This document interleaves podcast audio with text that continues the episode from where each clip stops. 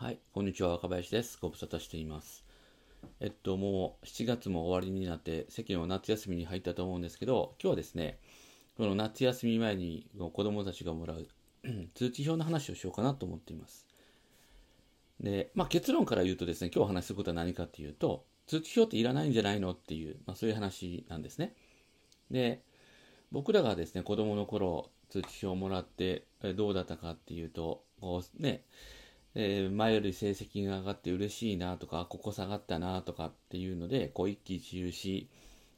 上がると嬉しくて、まあ、下がるともっと勉強しないといけないなとか、まあ、勉強しなさいって言われたりとかっていうことだったと思うんですね。でその中で、そのなぜ上がったのかっていうのは、なんとなくイメージができるんですけど、なぜ下がったのかは割とこう分かりにくかったりするなっていうのが、まあ僕の子供の頃の通知表のイメージなんです。で、なぜその通知表いらないと思っているかっていうとですね、通知表って、あの、まあ、もちろん、そのなんか、勉強っていうか、数値的に表せれるような、こう、成果、評価っていうのはあると思うんですけど、ほとんどはですね、僕、学校の先生の主観なんではないかなって思ってるんですね。学校の先生の、えー、まあ、見方によって変わる。つまり、先生が違うと、当然その成績っていうのも変わってくる可能性があるんじゃないかなと思ってるんです。で、まあ、その大きく変わることはないと思うんですよね。その、すごい1だった子が、先生が違うと5になるとか、まあ、その逆とか、さすがにそこまではないと思いますけど、ただ、その先生が、によって、こう何を重視するかとか、あと先生も人間ですから、こう、成績の良し悪しとは別にですね、やっぱりその、対子供、子供たちに対して好き嫌いみたいな、苦手とか、えー、意識みたいなこととかも多分あるんじゃないかなと思うんですね。でそういうのって、多少なりともそういう成績っていうところには影響して、まあ、プラスマイナス1ぐらいのこう変化が出たりするんちゃうのかなって思ってるんですね。で、その、うん、なんていうのかな、そういうそのすごい主観がですね、反映されるものを、見てですね、こう一喜一憂してもしょうがないんじゃないのかなっていう気と、それからそれを参考に、まあ、自分の子供たちが、子供がどういうふうなこう、えー、位置づけにあるのかっていうのを判断するのって、まあ難しいし、あんまり意味がないんじゃないのっていうふうに思っています。で、じゃあ学校の先生にとってはどうかっていうと、学校の先生にとっても通知表って結構負担なんじゃないかなと思うんですよね。で僕も今あの専門学校で非常勤講師をやらせてもらってますけど点数つけるのすごい難しいなって思ってるんですよ。まあ僕の場合はですねあんまりこう教科的な授業ではないなくて、えー、プロジェクトであるとか、まあ、プレゼントとかそういうことやってるんですよね。だからこうなかなか数値的な評価をしにくい、まあ、授業というか担当なので特にまあそう思うっていうところあると思うんですがまあでも、やっぱ小学校の先生とか中学校の先生とかでも、その成績をつける、通知表をつけるっていうのはすごい難しい、大変なんじゃないかなと思うんです。だけど、じゃあそれがどれぐらいこう子供たちの参考になるのかっていうと、まあ僕はあんまり参考にならないんじゃないかなと。で、あの、っていうのはね、それはね、通知表じゃなくても大体自分がどれ、何が得意で何が苦手って分かってるじゃないですか。親も自分の子供がどういうことに関心があって、どういうことが得意で、どういうことが苦手かって大体分かってますよね。もしそれが分かってないんだったら、むしろそっちの方が問題で、通知表とかどうとか関係なく、そっちの方が問題なので、えっ、ー、と、それを通知表で何とかするっていう話でもないと思うんですね。もちろん、その日常でね、コミュニケーションしてると、そういうことって分かるはずじゃないですかね。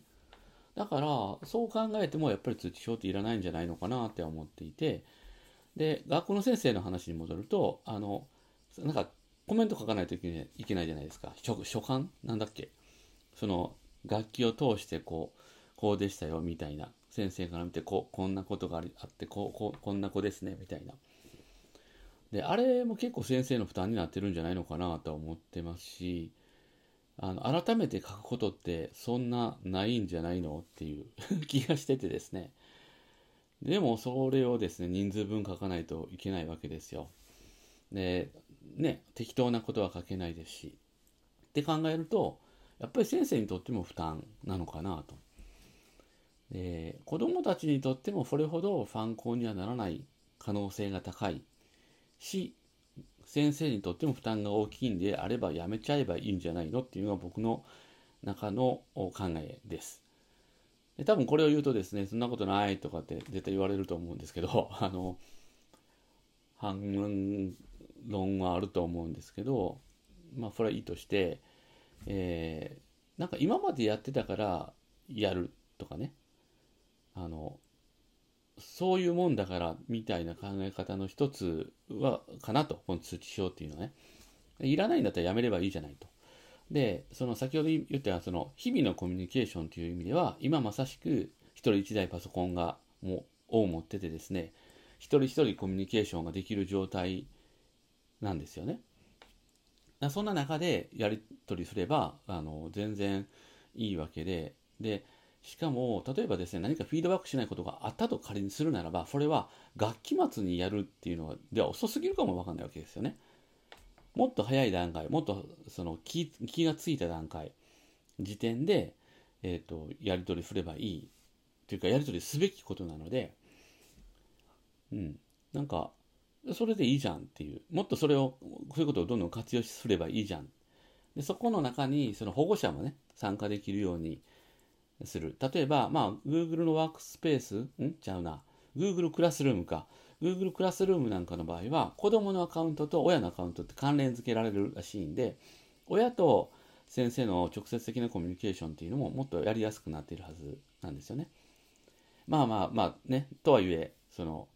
ペアレントモンスター、ペアレントモンモンスターペアレントか、モンスターペアレントみたいな人がいててですね、まあ、あの親と直接コミュニケーションを取るのはちょっとなっていう先生もいらっしゃるとは思いますし、まあ、そういう問題があることはもちろん認識はしてはいるんですけれども、まあ、でも、こう、そこは、それはね、また別の問題としてちょっと解決していくとして、考え方としては、今、その直接のコミュニケーションを取れる状態っていうのはできているので、まあ、そういうことを活用しながら、そっちでどんどん子供たちとコミュニケーション、保護者ともコミュニケーションをしていくっていうことが大切なのかなと思います。そして、えっと、先生じゃなくて保護者とか子供たちも先生がどんな人なのかというのをもっと知る必要があると思うんですね。だから、先生がこういう人だだからこういうふうなことに関心がある、こういう考え方だから自分はこういうふうな評価というか何か見え方、指導をされているんだなっていうことを理解するっていうこともすごく大切だと思うんですね。指導って一方的ではダメだと思っていて、その指導してくれている人がどういう人であるかっていうことを指導される側も理解しておく必要があると思うんです。例えば小学校6年間の中で、まあ、何人の先生と一緒になるのかっていうのはあると思いますけど、例えばまあ2年ごとで3人の先生だったとしても、それぞれ先生のキャラクターって違う。だから、えー、3年生の時にはこう言われてたけど、5年生になったら違うかもわからない。その時になぜ違うのかっていうところの一つに、先生のキャラクターの違いとかっていうのもあるわけですよ。だから、先生ともどんどんコミュニケーションをとっていく必要があって、それらを踏まえて、その評価というか、自分たちが受けている指導の内容っていうのを振り返る必要があると